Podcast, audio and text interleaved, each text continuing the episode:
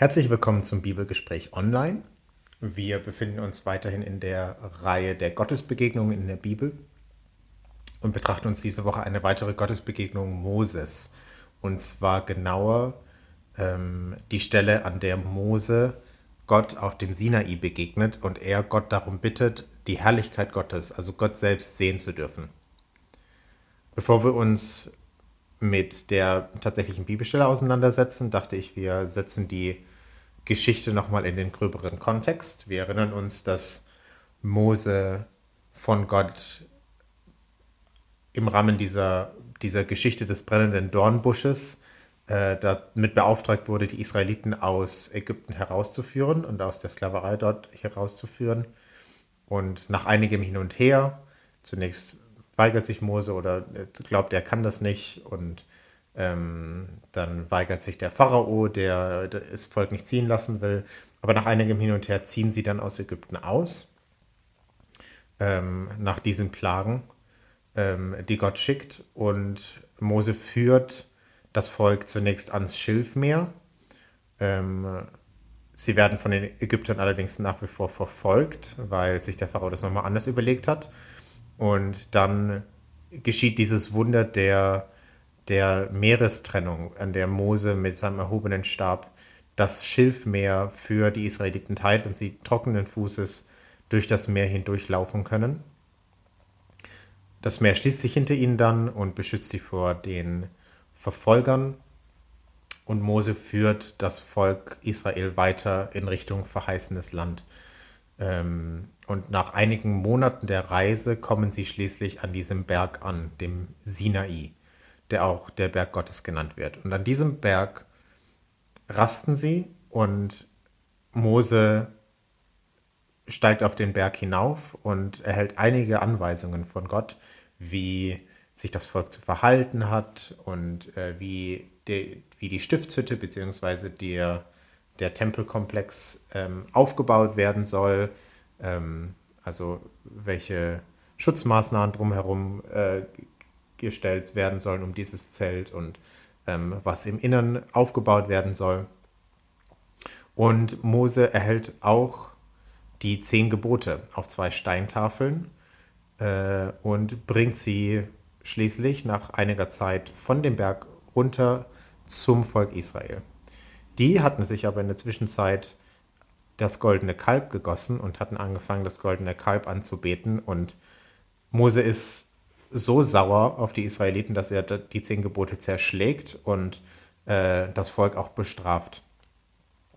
Und nach dieser, nach dieser äh, Geschichte mit dem goldenen Kalb geht Mose in die Stiftshütte und unterhält sich mit Gott und bittet Gott um Vergebung für die Sünde der Israeliten. Ähm, und bittet an dieser Stelle dann auch unter anderem darum, doch Gottes Herrlichkeit, also Gott selbst, Gottes Gegenwart sehen zu dürfen. Und da heißt es in 2. Mose 33 ab Vers 18, und Mose sprach, lass mich deine Herrlichkeit sehen.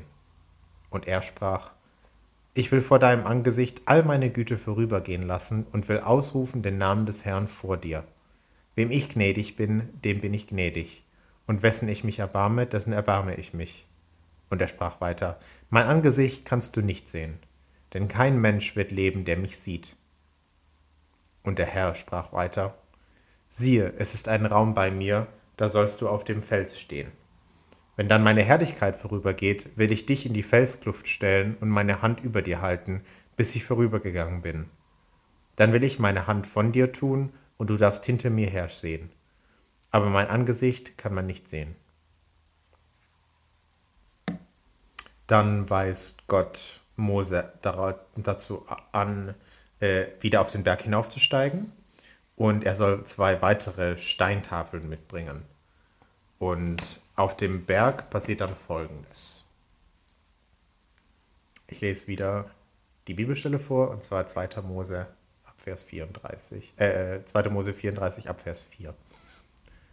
Und Mose hieb zwei steinerne Tafeln zu, wie die ersten waren, und stand am Morgen früh auf und stieg auf den Berg Sinai, wie ihm der Herr geboten hatte, und nahm die zwei steinernen Tafeln in seine Hand. Da kam der Herr hernieder in einer Wolke und trat da selbst zu ihm. Und er rief aus den Namen des Herrn. Und der Herr ging vor seinem Angesicht vorüber, und er rief aus, Herr, Herr, Gott, barmherzig und gnädig, geduldig und von großer Gnade und Treue, der da tausenden Gnade bewahrt und vergibt Missetat, Übertretung und Sünde. Aber ungestraft lässt er niemand, sondern sucht die Missetat der Väter heim an Kindern und Kindeskindern bis ins dritte und vierte Glied. Und Mose neigte sich eilends zur Erde und, betete an und sprach, Hab ich, Herr, Gnade vor deinen Augen gefunden, so geh der Herr in unsere Mitte, denn es ist ein halsstarriges Volk. Und vergib uns unsere Missetat und Sünde, und lass uns dein Erbbesitz sein. Und der Herr sprach, siehe, ich will einen Bund schließen. Vor deinem ganzen Volk will ich Wunder tun, wie sie nicht geschaffen sind in allen Landen und unter allen Völkern. Und das ganze Volk, in dessen Mitte du bist, soll des Herrn Werk sein. Denn wunderbar wird sein, was ich an dir tun werde. Gott gibt Mose dann noch einige weitere Ankün äh, nicht Ankündigungen, Anweisungen. Ähm, und Mose steigt dann schließlich in Vers 29 vom Berg herunter. Als nun Mose vom Berge Sinai herabstieg, hatte er die zwei Tafeln des Gesetzes in seiner Hand und wusste nicht, dass die Haut seines Angesichts glänzte, weil er mit Gott geredet hatte. Als aber Aaron und alle Israeliten sahen, dass die Haut seines Angesichts glänzte, fürchteten sie sich, ihm zu nahen. Da rief sie Mose, und sie wandten sich wieder zu ihm, Aaron und alle Obersten der Gemeinde, und er redete mit ihnen. Danach nahten sich ihm auch alle Israeliten. Und er gebot ihnen alles, was der Herr mit ihm geredet hatte, auf dem Berge Sinai. Und als er dies alles mit ihnen geredet hatte, legte er eine Decke auf sein Gesicht.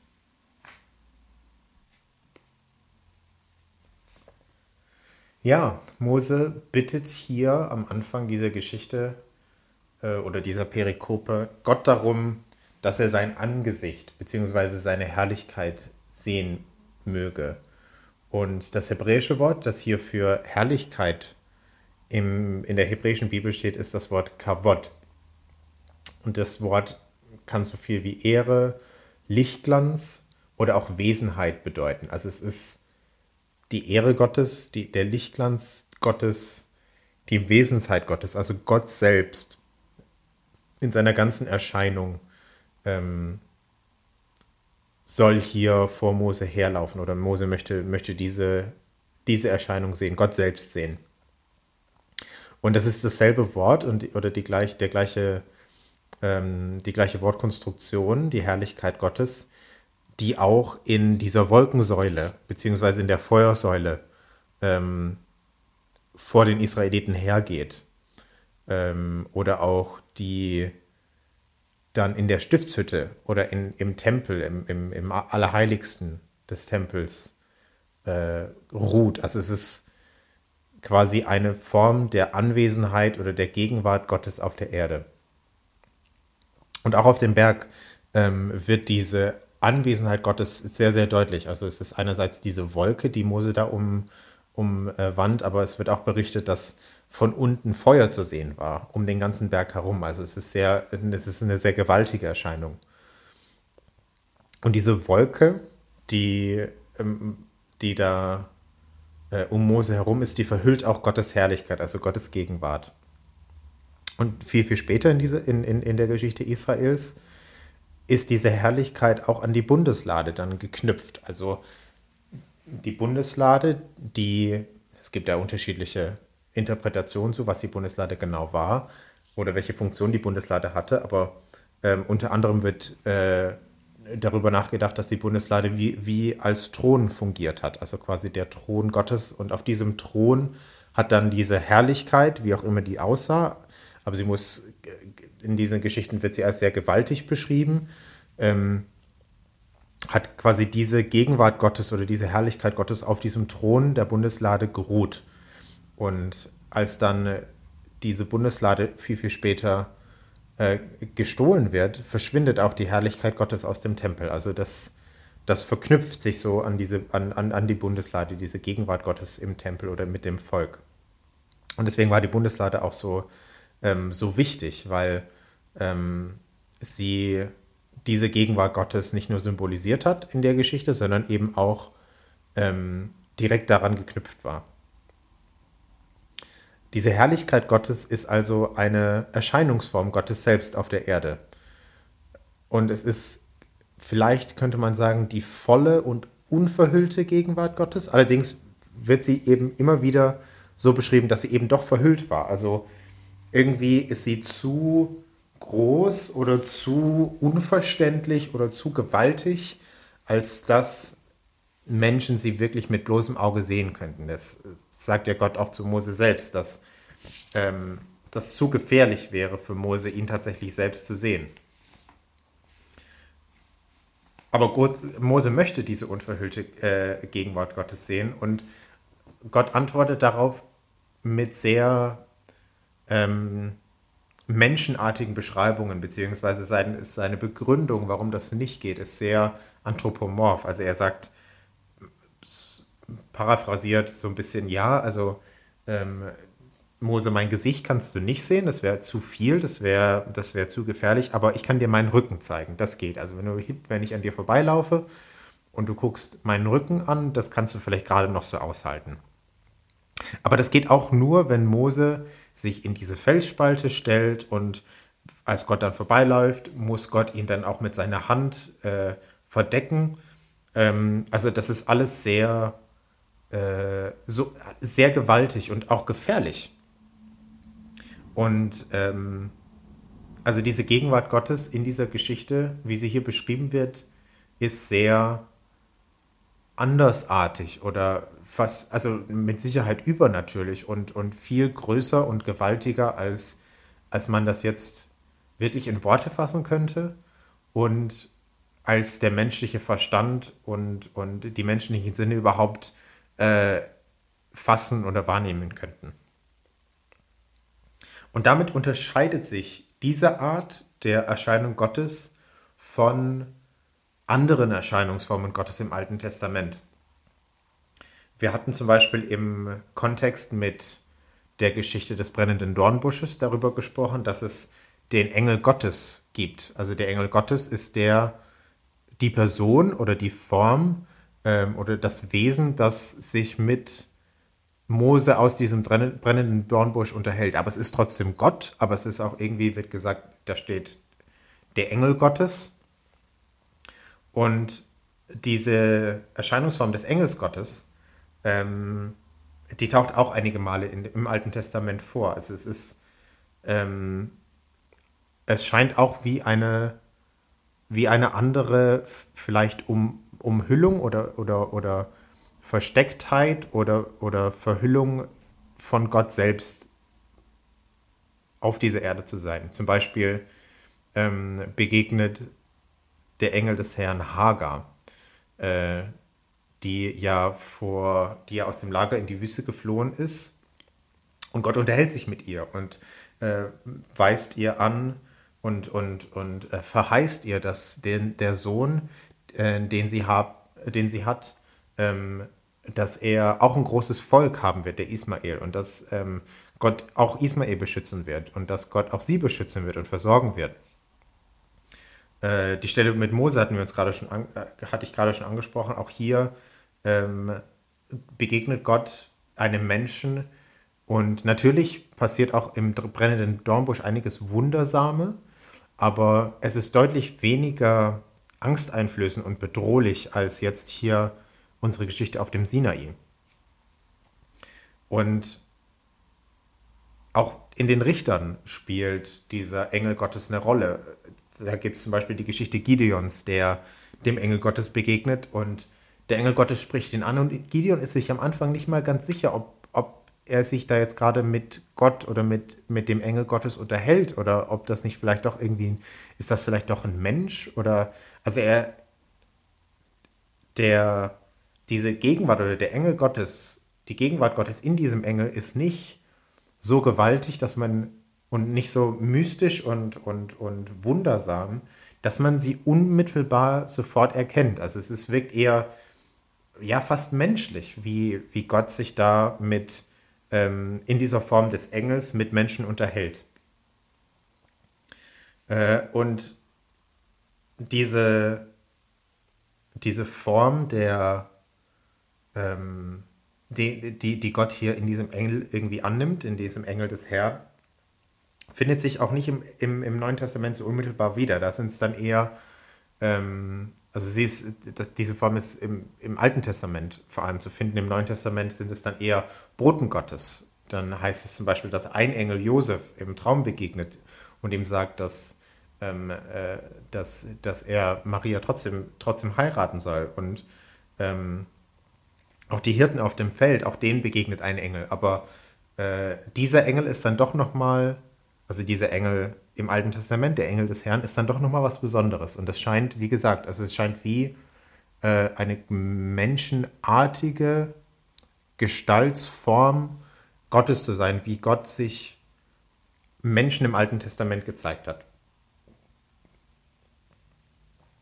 Ähm, genau, und auch die andere Form, die wir als erstes angesprochen hatten, nämlich diese gewaltige, ähm, diese gewaltige Form der Gottesgegenwart, die taucht auch an einigen Stellen in der Bibel auf. Äh, wie wir es schon, vorhin schon gesagt hatten, in, im, im, Tempel und in dieser Feuersäule, ist immer sehr gewaltig. Und auch im NT ähm, gibt es da Stellen, die so ein bisschen daran erinnern. Also zum Beispiel in der, ähm, in der Verklärung, als Jesus mit äh, mit, mit äh, einer Auswahl an Jüngern auf, den Berg auf einen Berg hinaufsteigt und da dann auch von dieser Wolke umgeben wird und alles ist sehr irgendwie ja andersartig und gewaltig. Und egal, also wir sehen so, egal wie Gott sich auf der Erde in der Bibel zeigt, er ist immer irgendwie verhüllt und, und ähm, versteckt und auch irgendwie unverfügbar. Also er ist als der Engel des Herrn, da wirkt er teilweise eher wie menschlich und teilweise so, dass man ihn gar nicht als Gott unmittelbar erkennt. Also sehr, ja, sehr verhüllt und versteckt und sehr nahbar. Aber in dieser Form der Herrlichkeit, der Kavott ähm, Gottes, wie, wie ähm, Mose hier Gott begegnet auf dem, auf dem Berg, da ist er immer umhüllt von Wolke und Feuer und, und Blitz und Donner vielleicht. Also es ist sehr naturgewaltig und, und auch gefährlich und mächtig und furchteinflößend. Aber in, in allen seinen Formen ist Gott einerseits ansprechbar, also Menschen unterhalten sich mit ihm und, und Gott spricht auch zu den Menschen, aber er ist gleichzeitig unverfügbar. Und das finde ich sehr interessant, auch gerade an dieser Stelle äh, mit Mose hier auf dem Sinai. Ähm, weil ich finde, dass da sehr schön zum Ausdruck kommt, dass Gott immer größer ist als wir selbst. Also Gott ist immer andersartig. Und egal wie nah wir ihm auch kommen und auch, auch wie wir ihn in Jesus Christus kennengelernt haben, das war ja quasi wirklich Gott zum Anfassen, ähm, er ist trotzdem nach wie vor derjenige, der auch die Welt in der Hand hält und der über unsere Vorstellungskraft und über unsere Wahrnehmungskraft ähm, hinausgeht und auch außerhalb irgendwie unserer eigenen anfassbaren materiellen Welt existiert. Also Gott ist immer größer. Und das bedeutet, dass Gott uns auch immer wieder unerwartet begegnen kann, weil wir ihn immer wieder neu kennenlernen und immer wieder Facetten kennenlernen von ihm, die wir noch nicht kannten. Und für mich ist das ein, ein, ein, ein spannender Gedanke, ähm, wenn Gott so viel größer ist als wir, dass wir eigentlich nie wirklich aufhören, nach ihm zu suchen. Und dass es uns vielleicht auch so ein bisschen wie Mose geht, dass wir eigentlich, wir wollen immer mehr von ihm sehen, aber wir sind eben in unserer Wahrnehmung und das, was wir, dass wir, das, das, was wir sehen können, das, was wir aushalten können, begrenzt und das, was wir verstehen können, sowieso. Und dementsprechend werden wir Gott zwar immer besser kennenlernen, aber es werden sich auch immer mehr Fragen und immer weitere Fragen und immer tiefere Fragen auftun. Also wir suchen nach Gott und wir finden ihn auch, aber wir suchen trotzdem auch immer weiter nach ihm. Und so wie Mose dann im, mit diesem strahlenden Gesicht vom Berg herabsteigt, so denke ich, spiegelt sich auch in uns das wieder, wenn wir Gott begegnen, wenn wir Gottes Erfahrungen haben. Und, ähm, und es ist auch dann, wenn Gott etwas in uns tut, dann ist es auch etwas sehr Unmittelbares. Dann, dann ist es nicht unbedingt nur was, was sich in unserem, unserem Denken oder in unserem Fühlen abspielt, sondern es ist was, was sich wirklich auf uns selbst auswirkt. Und zwar so sehr, dass andere Menschen um uns herum auch dieses Strahlen auf unserem Gesicht oder diese, diese Veränderungen in unserem Leben wahrnehmen können. Wir sind also letztendlich nicht alleine in unserer Suche nach Gott und suchen Gott gemeinsam und haben auch in der Bibel schon Menschen, die, die Gott immer näher kennenlernen wollten, aber die auch dann irgendwann an ihre Grenzen gestoßen sind. So wie Mose hier an die Grenze stößt, dass Gott ihm sagt, das hältst du nicht aus, mich, mich selbst zu sehen. Und so müssen wir vielleicht auch in dieser Spannung leben, ähm, Gott zu suchen, ihn aber nie vollständig begreifen zu können, weil er trotzdem immer ja, einfach immer größer ist als wir.